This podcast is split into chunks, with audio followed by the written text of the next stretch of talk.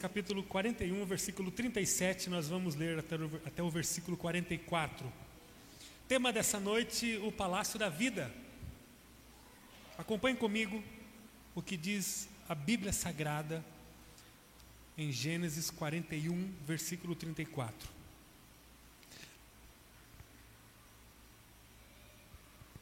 O Faraó e seus oficiais gostaram das sugestões de José por isso, o faraó perguntou aos oficiais: Será que encontraremos alguém como esse homem?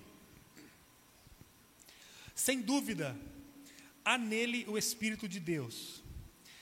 Então o Faraó disse a José: Uma vez que Deus lhe revelou o significado dos sonhos, é evidente que não há ninguém tão inteligente ou sábio quanto você ficará encarregado de minha corte, e todo o meu povo obedecerá às suas ordens. Apenas eu, que ocupo o trono, terei uma posição superior à sua. O Faraó acrescentou: Eu o coloco oficialmente no comando de toda a terra do Egito. Então o Faraó tirou do dedo o seu anel com o selo real e o pôs no dedo de José. Mandou vesti-lo com roupas de linho fino e pôs uma corrente de ouro em seu pescoço. Também o fez andar na carruagem reservada para quem era o segundo no poder. E por onde José passava, gritava-se a ordem: ajoelhem-se. Assim, o faraó colocou José no comando de todo o Egito e lhe disse: Eu sou o faraó mas ninguém levantará a mão ou o pé em toda a terra do Egito sem a sua permissão. Amém. Amém. Vamos falar sobre o palácio da vida a partir da história de José. Quero mais uma vez convidar você para orar comigo. A porta do seu coração só tem tranca pelo lado de dentro. Agora é momento de você conferir se ela está aberta. Caso ela esteja meio aberta, a abra totalmente agora. Caso ela esteja fechada ainda, você está aqui em corpo, mas a sua mente e seu coração estão em outros lugares. Agora abra o teu coração para que você vai ouvir. Abra agora o teu coração. Em nome de Jesus, Senhor, esse lugar agora é teu. E a coisa mais importante, mais nobre que podemos encontrar aqui é a voz do Senhor ecoada em nosso coração, entrando em nós e transformando a nossa vida. O Senhor conhece cada um que está aqui, Senhor. Cada um veio aqui com alguma motivação, mas cai agora diante de nós uma oportunidade. E eu quero pedir para que cada um aqui aproveite essa oportunidade. Senhor, desvende diante dos nossos olhos as nobrezas e desígnios celestiais do Senhor para nós. Em nome de Jesus, Pai, nós estamos prontos para receber a tua palavra. Que seja assim, para a glória do teu nome, em nome de Jesus Cristo. Amém. Amém. Vamos lá, a Bíblia conta a história desse homem chamado José, filho de Jacó, que era neto de Isaac e que era bisneto de Abraão. José foi protagonista em sua geração. Ele viveu uma das histórias mais lindas que a Bíblia conta. Sua história pode ser vista a partir de Gênesis capítulo 37. Aos 17 anos de idade, um adolescente ainda, José cuidava ali do rebanho com seus pais, com seus irmãos, numa ação regular, doméstica, de sobrevivência mesmo. Ele trabalhava com a sua própria família, era um negócio familiar e ali José cuidava dos animais com seus irmãos e seus pais. Desde a juventude, quando começamos a ler sobre José, no capítulo 37, descobrimos que José era um rapaz diferenciado. As primeiras deferências que o texto faz a José, nós encontramos um jovem trabalhador, íntegro e sonhador. Essas três coisas eu gostaria que você já colocasse no lugar de é, muita importância no teu coração. Grave esse, essas três características: um homem trabalhador, íntegro e sonhador. Essas três características de José, elas foram a base para que José pudesse viver a vida que ele viveu. Uma vida que escreveu uma das histórias mais lindas da Bíblia. De um jovem sem quase nenhuma expressão, o menor da sua casa, o, o ali, um dos caçulinhas que levava ali os cascudos dos irmãos, o que tinha menos relevância ou menos relevância no pronunciamento, nas decisões, o, o mais régua baixa, para construir uma vida de sucesso de uma forma extraordinária em Deus.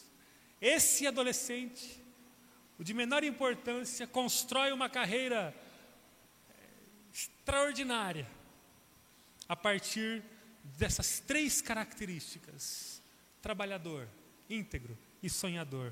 E nessa noite, hoje, eu quero convidar você para essa, essa reflexão, você que está em casa também nos acompanhando, para que possamos olhar à luz da história de José sobre o palácio da vida. José reinou em vida. José acessou o palácio da sua vida enquanto esteve no mundo. José, ele materializou os sonhos de Deus para a sua vida enquanto esteve no mundo. A sua, a sua geração viu a manifestação de Deus sobre ele de uma forma perceptível, contundente, inquestionável, porque José acessou o palácio da vida. Com trabalho, integridade, sonho, José superou todos os obstáculos que se colocaram diante do seu caminho e se tornou uma das pessoas mais vitoriosas de sua geração. É sobre o palácio da vida que eu quero falar com você hoje. Podemos afirmar que o palácio da vida está aberto para todos acessarem. Eu não quero falar sobre a materialização, a literalidade da história descrita por José, até porque nós não temos um palácio para conquistar, pelo menos dentro de uma normalidade de vida que vivemos. Mas eu quero, a partir dessa experiência, falar com você sobre o palácio da vida com as lentes espirituais, porque Jesus ele dividiu a história em duas partes e a manifestação de Deus a partir de Jesus passou a ser configurada com as lentes espirituais. Então eu quero que você coloque no teu coração a convicção de que há um palácio para você acessar, mesmo com a configuração de vida que você tem hoje, porque nós estamos falando de uma realidade que está fundamentada em matrizes espirituais. A partir disso, todos nós temos um caminho para acessarmos o palácio. A partir do plano de Deus revelado em Cristo Jesus, todos nós temos um chamado para vivermos no palácio que é o mesmo que viver no reinado. Você deseja viver nesse mundo, desfrutando de um reinado, ou você deseja viver nesse mundo, correndo pelas colinas da vida, como um nômade, um andarilho, um indigente sem uma terra própria e um governo próspero? Deus chama o homem para o seu reino. Diga para o seu coração agora: Deus me chama para um reino. O reino de Deus está entre nós. O reino de Deus é oferecido para você. Jesus veio e estabeleceu o seu reino no mundo. Um reino gigante. Um reino que cabe todo mundo. Aleluia ao reino manifestado no mundo e que deseja fazer parte da nossa vida. Esse reino não é um reino pobre, não é um reino sucateado, esse reino não é um reino ameaçado, pequeno, frágil. É o reino de Deus, o reino do Deus glorioso e vitorioso. O reino daquele que venceu a morte, O que mais pode ameaçar a nossa existência senão a morte? E a morte Jesus resolveu, ele a venceu. O reino de Deus é glorioso e eterno. Está disponível para você. Coisa boa ouvir isso? Como começaremos a segunda-feira? Sabendo que há um reino disponível para nós. E não é um reino medíocre, pobre, limitado, falido. É um reino glorioso. É um reino vitorioso. Podemos afirmar que todas as vezes que uma pessoa começa a buscar a vivência no reino de Deus, a se absorver das nuances do reino de Deus, ela começa a se aproximar do palácio da vida. O palácio da vida é sinônimo do reino de Deus. O reino de Deus, a manifestação desse reino, é a proximidade do palácio. O texto que nós lemos, versículo 37 do capítulo 41, nos fala do momento em que José acessa o palácio. José acessa o palácio. Esse foi o ato da vontade de Deus se cumprindo na vontade de José de forma plena. E a partir dessa, dessa experiência literal de José, que acessou de fato o reino, o palácio, eu quero conversar com você sobre o caminho espiritual que está diante de cada um de nós para acessarmos o palácio da vida. O reino de Deus está manifestado entre nós. Eu posso ouvir um amém? Cristo está reinando no meio de nós. Eu posso ouvir um amém? Há uma vida no palácio destinada para você. Agora, como podemos acessá-la? A vida de José vai nos ajudar a entender esse processo. Mas antes de falar do lugar, do palácio, eu quero falar com você sobre alguns empecilhos previstos do caminho para quem deseja chegar no palácio. Quando lemos a biografia de José, o vemos superando esses empecilhos. Eu queria pontuar aqui rapidamente com você alguns empecilhos que se colocaram no caminho de José e que provavelmente vão se colocar no seu caminho. Mas que você, à luz da experiência de José, poderá superar para acessar o lugar que Deus preparou para você acessar, que é o palácio. O primeiro empecilho que eu encontro no texto está no versículo 12 do capítulo 37. É o empecilho da rejeição. Deus tem um reino para oferecer a você. E esse reino, ele vai ficar distante de você se você tropeçar e parar na rejeição. José foi rejeitado por seus irmãos ainda na adolescência. O texto fala que quando ele tinha 17 anos apenas, ele foi vendido pelos próprios irmãos para os mercadores. José era odiado pelos seus irmãos, porque na adolescência ele era muito ah, amado pelo pai, valorizado pelo pai, ele era o querido do pai. E aquele monte de irmão começou a ficar enciumado. E aí um dia lá, casual, José levanta e fala: Meus irmãos, eu queria dizer uma coisa para vocês, eu tive um sonho. Na verdade, eu tive dois sonhos. Os dois sonhos falaram a mesma coisa. E eu quero ser sucinto aqui, depois você pode ler isso no capítulo 37. E os sonhos que tive é que todos vocês vão se dobrar diante de mim. Então, aquele irmão que já era odiado passou a ser mais odiado ainda pelos irmãos. E aí o texto vai dizer que José foi rejeitado a ponto de ser sequestrado e vendido para os mercadores como escravo.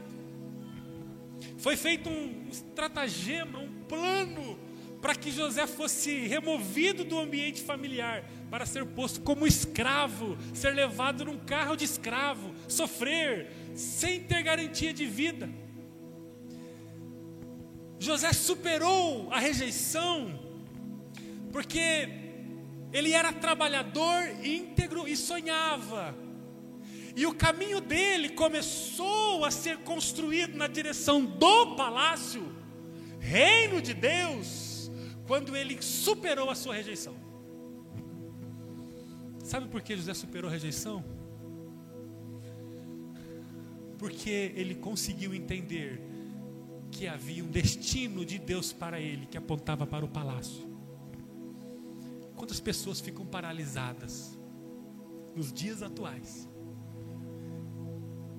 sem conseguir se aproximar do reino de Deus, do palácio de Deus, porque não conseguiram lidar com a rejeição. Só reina em vida os que consideram mais a identidade que Deus tem para lhes dar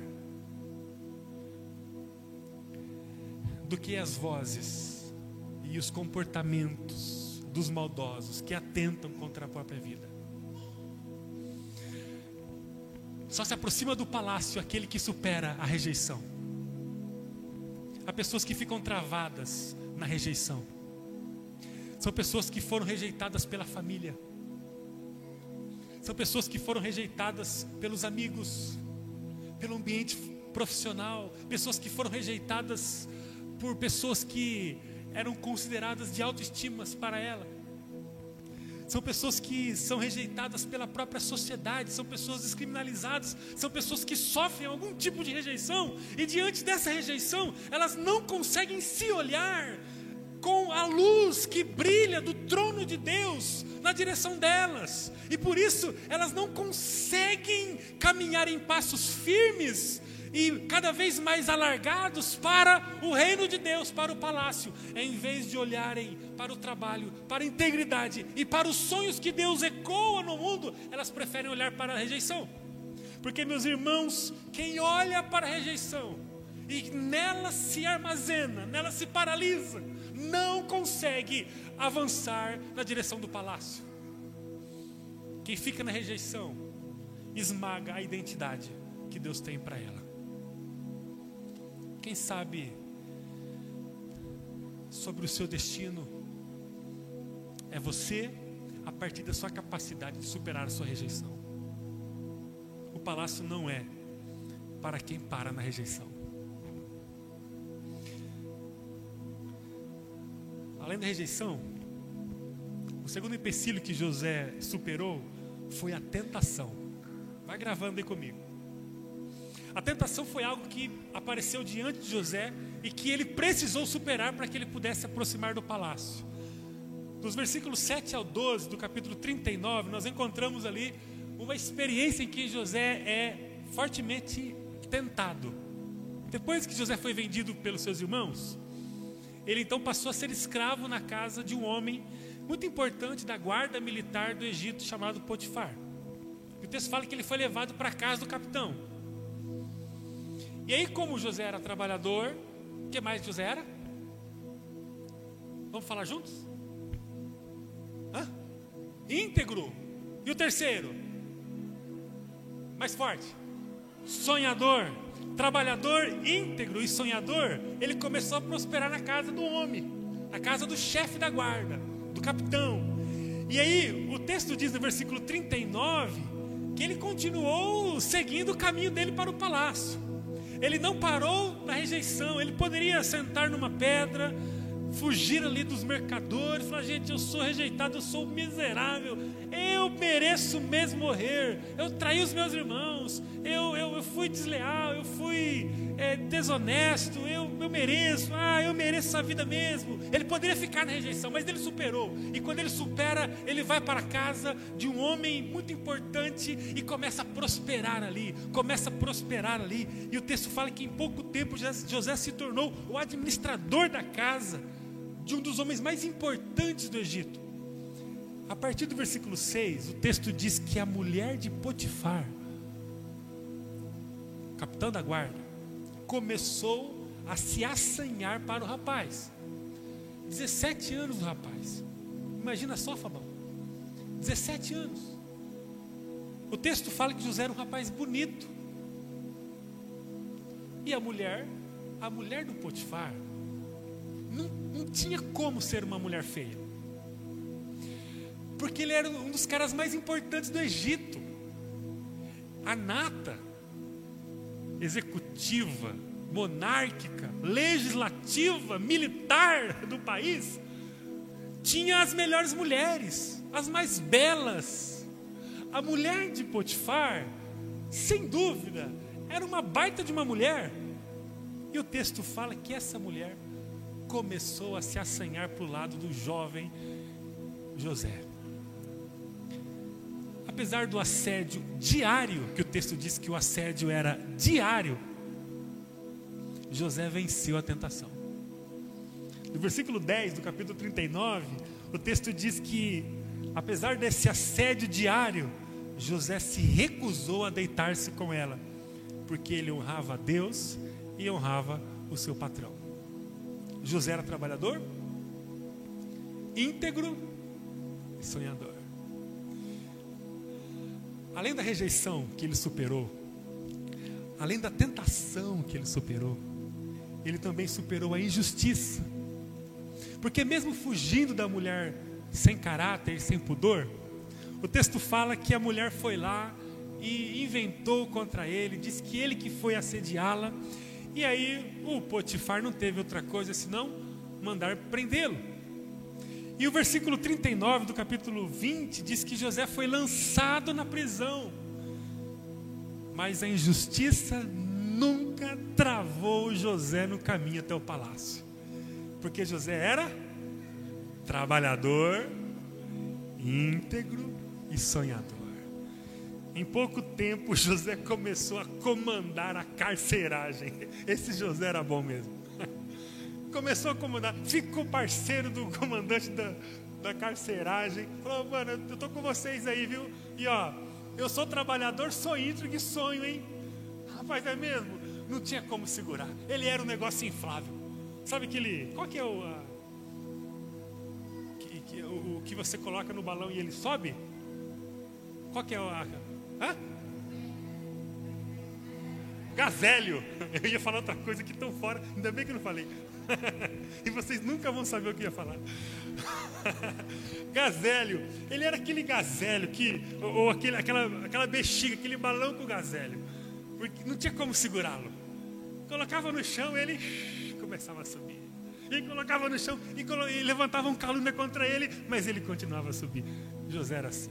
Jogaram ele na cadeia e ele começou a virar amigo do pessoal. E daqui a pouco pessoal, cara, você é, você é, é trabalhador, íntegro e sonhador, né? Então, cara, comanda a gente aí. O texto vai nos falar que o, o chefe da carceragem deixou, é, versículo 23 do capítulo 39, deixou que José cuidava é, da carceragem. Olha o que diz o versículo 23: O carcereiro não precisava mais se preocupar com nada, pois José cuidava de tudo. O Senhor estava com ele e lhe dava sucesso em tudo que ele fazia. Três coisas que tentaram impedir José de chegar até o palácio. Três coisas que, nos, que podem nos impedir de nos chegar até o palácio. Eu queria que você abrisse coração para isso: rejeição, tentação e a injustiça. Há um palácio para que você acesse. E eu não estou falando, falando aqui da morada eterna, tá bom? Vamos só arrumar essa questão? Não estou falando é, do reino de Deus que será manifestado quando Jesus Cristo voltar.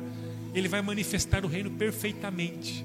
Conforme diz 1 Coríntios 15, nós vamos receber um corpo glorificado. Nós não estamos falando dessa ressurreição, dessa glorificação que vai acontecer depois que Jesus Cristo voltar. Eu estou falando do palácio nessa vida nessa vida. Palácio esse que é destinado para cada um que reina com Cristo. Será que nós temos alguma dificuldade de entender a vida nesse mundo como uma vida de governo vitorioso em Cristo Jesus? Será que temos dificuldade de entender que Jesus está, está reinando no mundo? Será que temos dificuldade de entender que Ele mesmo disse em Mateus capítulo 6, ensinando os discípulos a orar: Venha a nós o teu reino, reino. Há um reino para ser manifestado no meio dos discípulos de carne e osso. Eu não estou falando aqui sobre a glória eterna, porque essa é inimaginável, como diz meu professor na faculdade teológica. Nós não conseguimos imaginar como vai ser o céu. A referência mais pobre que a gente pode conseguir, ou, talvez a mais rica, né? É que a coisa mais valiosa, mais valiosa no mundo, que é o ouro, lá no céu vai ser asfalto, dizia ele. Não dá para a gente comparar o que é a eternidade com o Senhor. Então eu, eu quero que você configure a sua mente para que você entenda o palácio e o reino de Deus no mundo, aqui e agora, hoje entre nós, meus amigos, entre nós, minhas amigas, minhas irmãs, meus irmãos, povo que o Senhor separou para estar aqui nessa noite. O reino de Deus, ele está sendo manifestado agora. A vida de José nos mostra o que significa reinar em vida. Deus está buscando pessoas para reinar em vida, a partir de Cristo Jesus. Agora, para caminharmos para a parte final, eu queria dizer a você, a partir da história de José, o que significa acessar o palácio nessa vida. Qual o objetivo de acessarmos o palácio? E eu queria terminar falando sobre o que a história de José nos traz. Porque o que a história de José nos traz está estritamente ligado ao que nós temos que viver aqui no mundo espiritual. Estamos prontos? Primeiro, por que acessar o palácio da vida? Por que superar a rejeição? Por que superar a tentação? Por que superar a injustiça? Qual é o preço de você superar a rejeição? Ou qual a justificativa de pagar esse preço? De superar a rejeição, de vencer todos os dias as tentações e de vencer a injustiça primeiro objetivo para buscarmos o palácio. Dilacere agora o seu coração. É que você precisa salvar a sua família.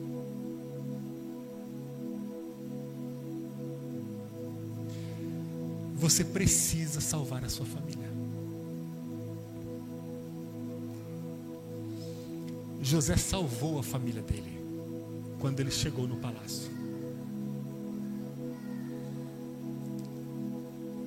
Essa semana, segunda-feira agora, a última, eu fui numa, numa farmácia aqui próxima de nós aqui na região, comprar alguns medicamentos.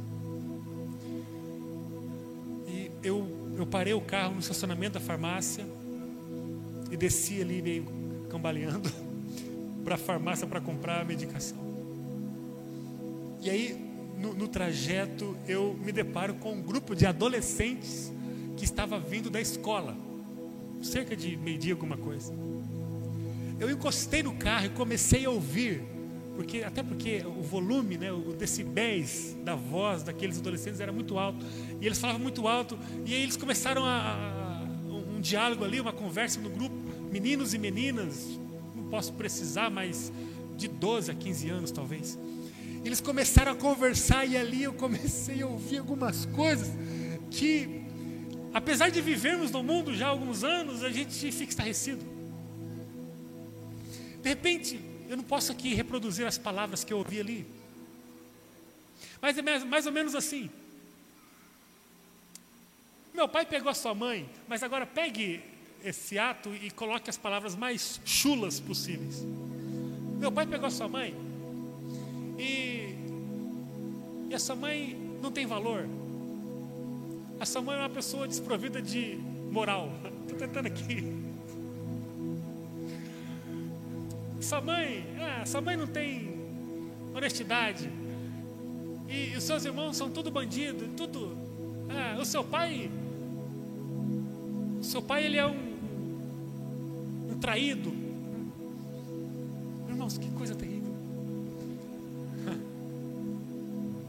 Eu comecei a ouvir aquilo falei, Deus.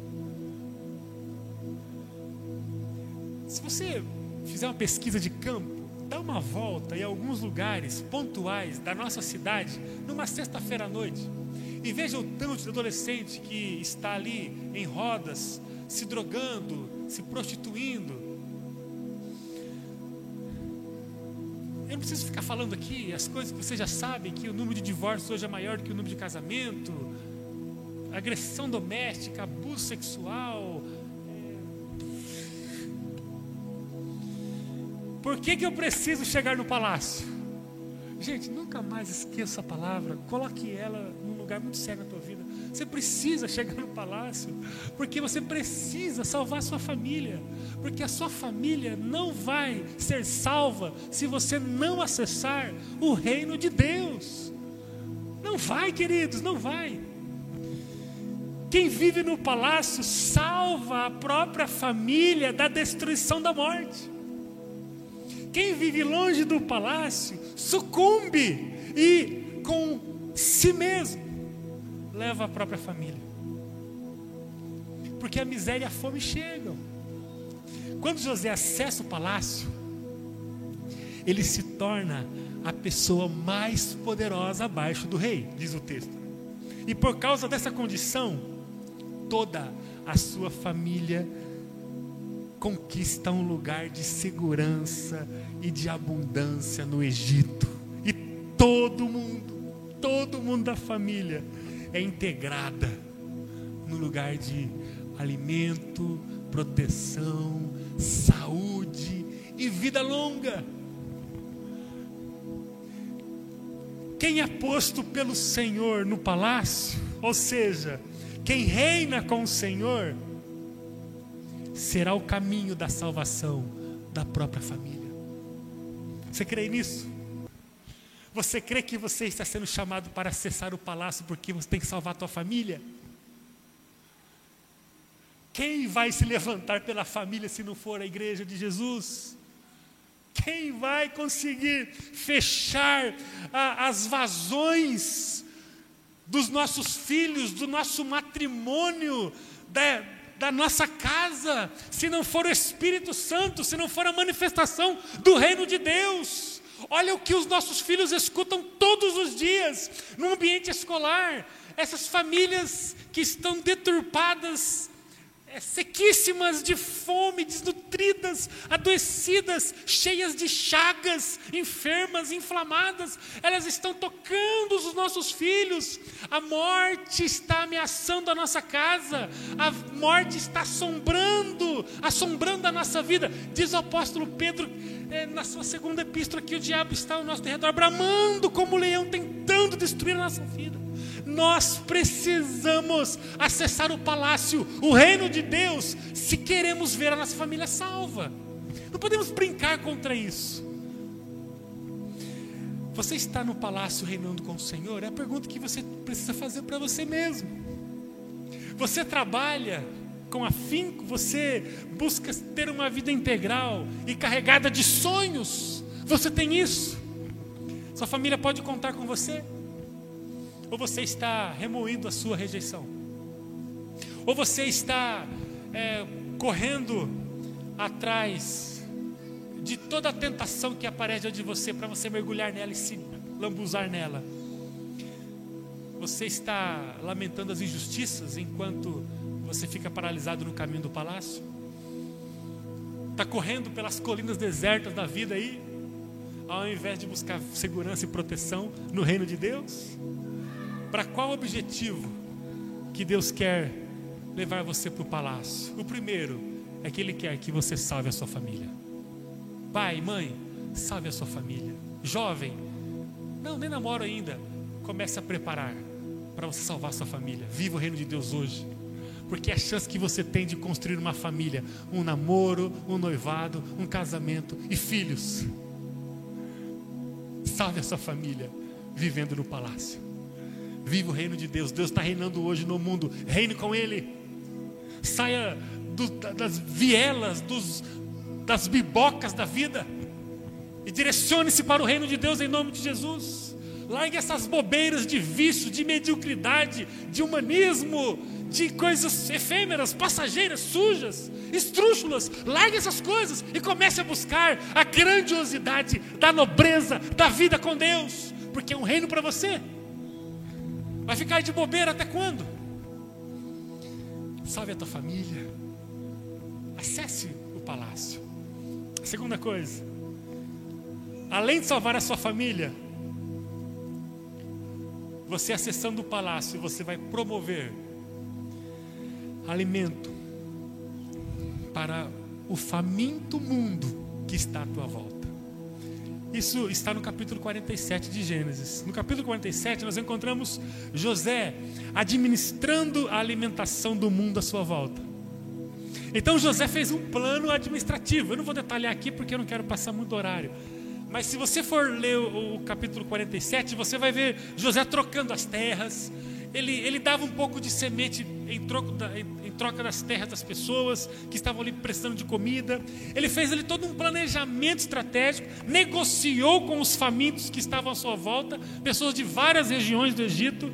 E aí as pessoas começavam a plantar, davam uma parte para José, para o Egito. Enfim, começou a haver uma negociação ali. E o versículo 25 do capítulo 47 diz que José salvou a vida das famílias durante a fome. Depois leia o versículo 25 do capítulo 47, o texto é categórico. José salvou as famílias durante a fome. José salvou o mundo à sua volta.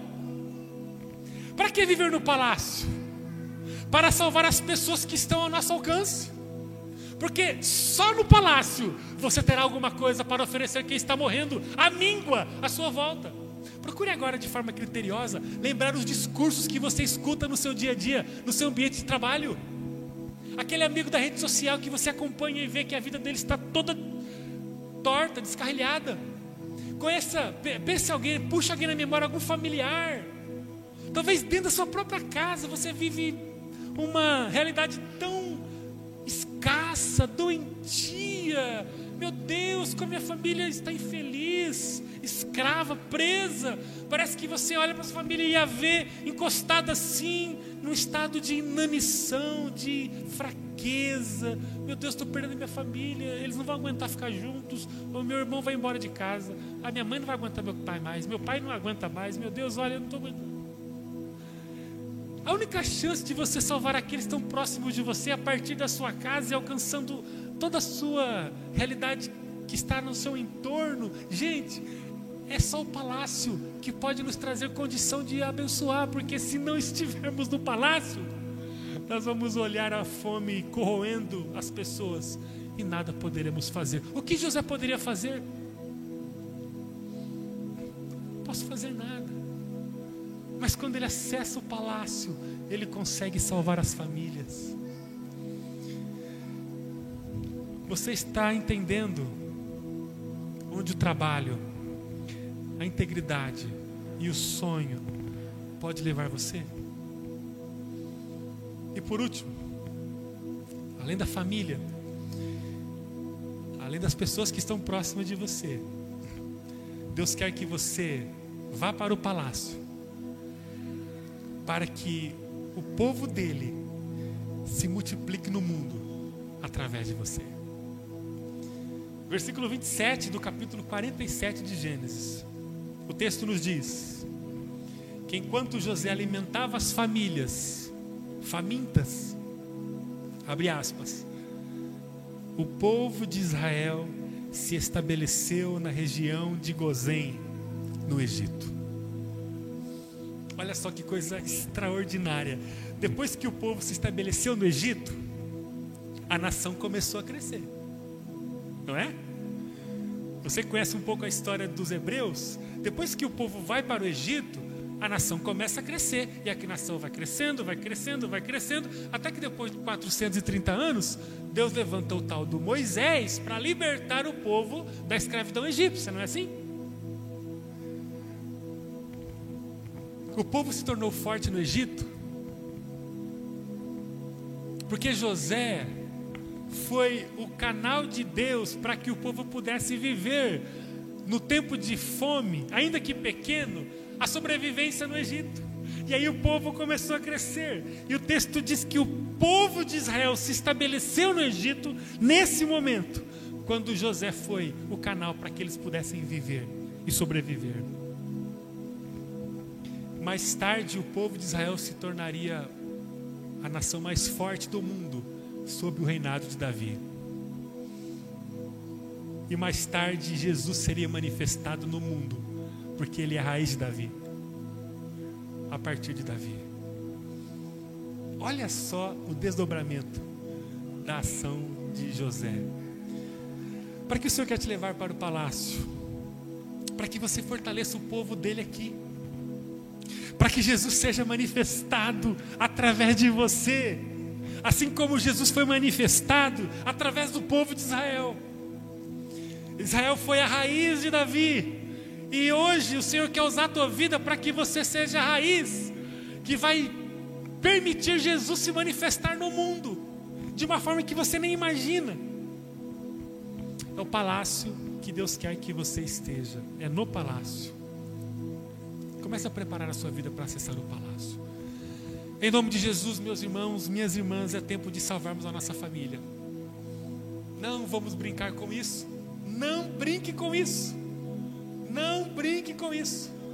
É tempo de você começar a salvar as pessoas que estão próximas de você. Pare de ficar sonolento. É tempo de começar a alcançar as pessoas que estão próximas de você. É tempo de você começar a, a fortalecer o povo de Deus no mundo. Não tenho interesse nessa pauta. Então o palácio não é para você. Porque o palácio ele tem um objetivo. É para que você viva o reino de Deus nesse mundo. E olha, o reino de Deus é o lugar da sobrevivência.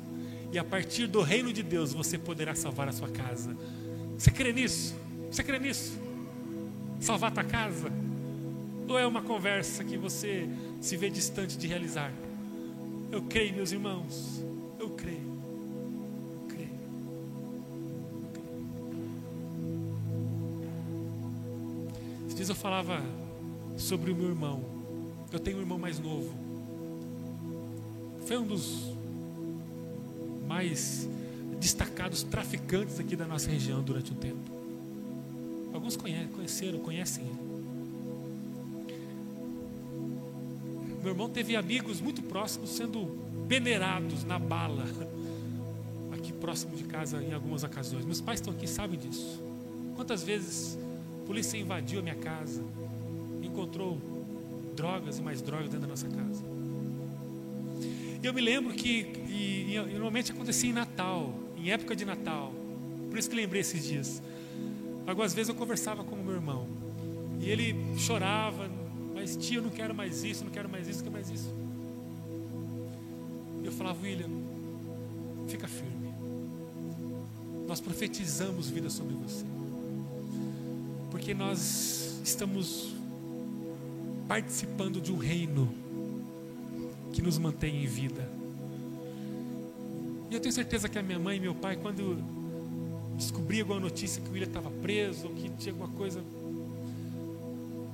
a esperança humana era de que a coisa não ia terminar bem. Mas aqueles que creem na força do reino, certa vez os apóstolos, está em Atos dos Apóstolos isso, eles ressaltam a verdade, dizem assim em Atos dos Apóstolos: olha, creia no Senhor Jesus e será, será salvo tu e a tua casa. Esse texto não está deslocado na palavra, ele não é um ponto fora da curva, é uma verdade. É uma verdade.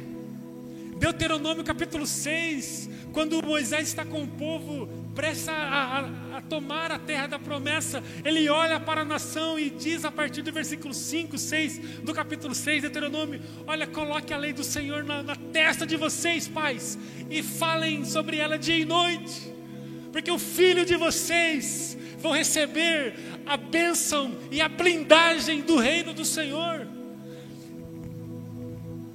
Hoje meu irmão está vivendo uma vida maravilhosa salvo, está fora do Brasil, muito feliz, saiu daqui livre, sem dívida, só o esqueleto, feio, né? Ele já é meio feio, saiu muito feio, mas está tá feliz, está bonito lá, uma família linda, crianças pequenas, prosperando profissionalmente. E recentemente eu falava com ele, está tão feliz numa cela, numa igreja lá em Madrid, e está vivendo um tempo maravilhoso com a família dele, amando a Jesus. Você crê que à medida que você acessar o reino de Deus, não importa se é o seu pai, se é a sua mãe, seu irmão, seu filho, sua filha, Comece a acessar o reino de Deus. Comece a entrar no palácio com trabalho e integridade. E que mais? Sonhos. Deus tem sonhos. José preso, encarcerado, ele levantava como um, arauto dos sonhos, dizia: Deus tem sonhos, Deus tem sonhos, Deus tem sonhos. Como que você quer viver no palácio com um discurso de gueto? O discurso do gueto é o seguinte: aqui não tem comida, aqui não tem estrutura, aqui não é quente, aqui é sujo, aqui é o gueto. No palácio é sonhos, porque no palácio há poder, há recurso, há virtude, há possibilidade, a coisa desanda, a coisa acontece, porque é o palácio. Na canetada as coisas acontecem, no decreto a coisa se estabelece. No reino de Deus há um Senhor que decreta, há um Senhor que viabiliza, há um Senhor que realiza. Não importa a sua vida, acesse o palácio, saia do gueto, saia das reclamações, saia da culpa, saia da rejeição, saia da tentação. Em nome de Jesus, saia da injustiça, acesse o palácio, porque no palácio Deus decreta. E olha, se você crê que a sua família pode ser alcançada, comece a viver isso. José ficou 13 anos. No capítulo 37, nós descobrimos que José tinha 17 anos quando ele estava com os seus pais e irmãos cuidando do rebanho da família. Quando a gente vai para o capítulo 41, lá no versículo 46, nós descobrimos José com 30 anos recebendo o anel do faraó, recebendo as roupas de linho fino, recebendo a autoridade como mais importante homem do governo, só abaixo do rei. Treze anos. Treze anos José trabalhou, foi íntegro e sonhou. Amém? Não vem domingo que vem já tentando fazer uma prova com Deus, saber como é que está a sua casa, não. Oh, Senhor, vim domingo aqui, no outro eu vou vir, vou a expectativa de ver mudança já. Treze anos ele ficou, para de fato ele viver. A sua família salva, pessoas próximas dele salvas e o reino de Deus consolidado na vida de muita gente, porque o povo de Deus estabeleceu de forma definitiva em Gozém e ali a nação de Israel começou a se fortalecer. Em nome de Jesus é tempo de acessarmos o palácio, amém? Hoje, gente, é tempo de acessarmos o palácio. Hoje sim estávamos aqui com um grupo de discipuladores, gente especial, um grupo muito especial. Não pôde estar hoje também pela manhã, no fechamento do ciclo da, da vida multiplicadora. Mas como sonhamos, como sonhamos, como sonhamos.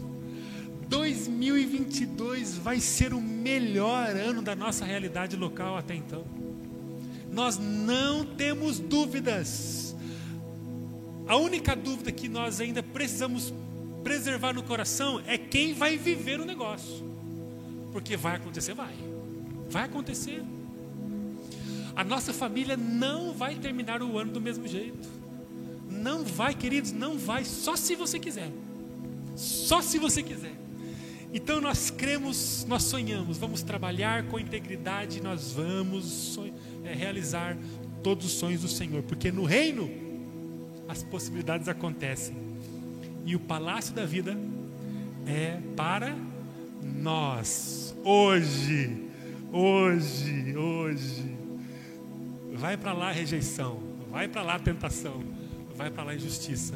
Vamos na direção do reino do Senhor, em nome de Jesus. E a nossa casa não vai ser a mesma. A nossa realidade não vai ser a mesma. E a nossa igreja vai fazer uma, uma diferença enorme neste lugar, para a glória do Pai. Eu queria que você agora fechasse seus olhos. Eu queria, num ato simbólico, que você estendesse as suas mãos para frente. Agora, eu queria que não houvesse nenhuma movimentação no templo. Eu queria que você agora estendesse suas mãos para frente. Só você e Deus aqui. Está todo mundo com o olho fechado. É só você e o Senhor agora. Diga, Senhor, eu, eu vim aqui porque o Senhor que preparou esse banquete para mim. Eu saio daqui uma nova pessoa. E não é pela força de convencimento do pastor. É pela força do teu espírito que está falando fortemente dentro de mim agora. Eu sinto a tua voz, Senhor. Eu sinto a tua voz. E eu saio daqui convicto pelo Senhor de que enquanto o Senhor não vem me buscar, para que eu possa morar para sempre com o Senhor, existe uma vida gloriosa no reino do Senhor para eu desfrutar. Obrigado pela experiência de José que me ensina tanto nessa noite. Senhor, nós não vamos ficar choramingando as nossas rejeições. Não vamos, Pai. Se alguém nos rejeitou, se alguém nos rejeita, nesse momento, a gente ressalta a nossa identidade no Senhor. É sobre quem nós somos, Pai, e não sobre o que dizem sobre nós. Nós somos programados para viver a gloriosa vida com Jesus Cristo, Rei dos Reis, aquele que governa e reina sobre o mundo. Nós não vamos ficar presos nas tentações, Pai, livra-nos da tentação. Em nome de Jesus, que, que possamos a Deus nos desviar das nossas fraquezas. Deus dê graça sobre nós para que possamos superar todas as nossas fraquezas. E que em nome de Jesus possamos, como José, independente da força da tentação, independente da bela mulher que possa se apresentar diante do jovem fraco, Senhor, que independente da força da tentação, possamos superar todas as nossas tentações. E que se formos injustiçados, Pai, seja por qual razão for, que possamos superar as injustiças que o caminho pode nos trazer. E que, ah Deus, comecemos uma obra de resgate da nossa família. Ah, Senhor, desde a Antonella até o filho mais velho que está integrado à nossa comunidade, Senhor, preserve os nossos filhos. Senhor, os jovens que ainda não têm filhos, Pai, em nome de Jesus, comece a arrumar a vida de cada um deles, para que eles possam viver plenamente o reino do Senhor, porque se não for no reino do Senhor, quando os filhos chegarem, eles não terão estrutura para a sobrevivência deles. A miséria e a fome começarão a bater na porta. Ó oh, Deus, nos prepare para viver o seu reino. Que os casamentos aqui, Senhor, em nome de Jesus, sejam abundantes e prósperos, carregados da abundância do Teu Espírito por causa dos efeitos do reino do Senhor. Que os filhos se voltem para os pais, que os pais se voltem para os filhos. Senhor, resgate as nossas famílias. Não deixe que nossas famílias se percam, Senhor, na miserabilidade do mundo. E nos use, Pai, para salvar pessoas que estão próximas de nós, no trabalho, na faculdade, na vizinhança, no mercado, em todo lugar que formos. Ó oh, Deus de amor, comece a usar a nossa vida. Nós estamos no reino do Senhor e temos o que oferecer para as pessoas que estão famintas. Use a nossa vida por graça e misericórdia. E em nome de Jesus, comece a resgatar pessoas, Pai, da miséria, da fome e da morte. E que o teu reino seja estabelecido, Pai que o teu povo seja fortalecido neste lugar, nessa igreja e em toda a igreja de Maringá, em toda a igreja do Paraná, do Brasil, do mundo. Fortaleça a tua igreja, Senhor, em cada ponto de pregação, em cada esquina, em cada ministério, em cada denominação. Fortaleça o teu reino em nome de Jesus. Acrescente as pessoas, Pai. Prospere o teu povo. Reine em nós e através de nós. Em nome de Jesus, quantos recebem, diga amém. Amém. Recebemos, Pai. Fique em pé, vamos terminar cantando.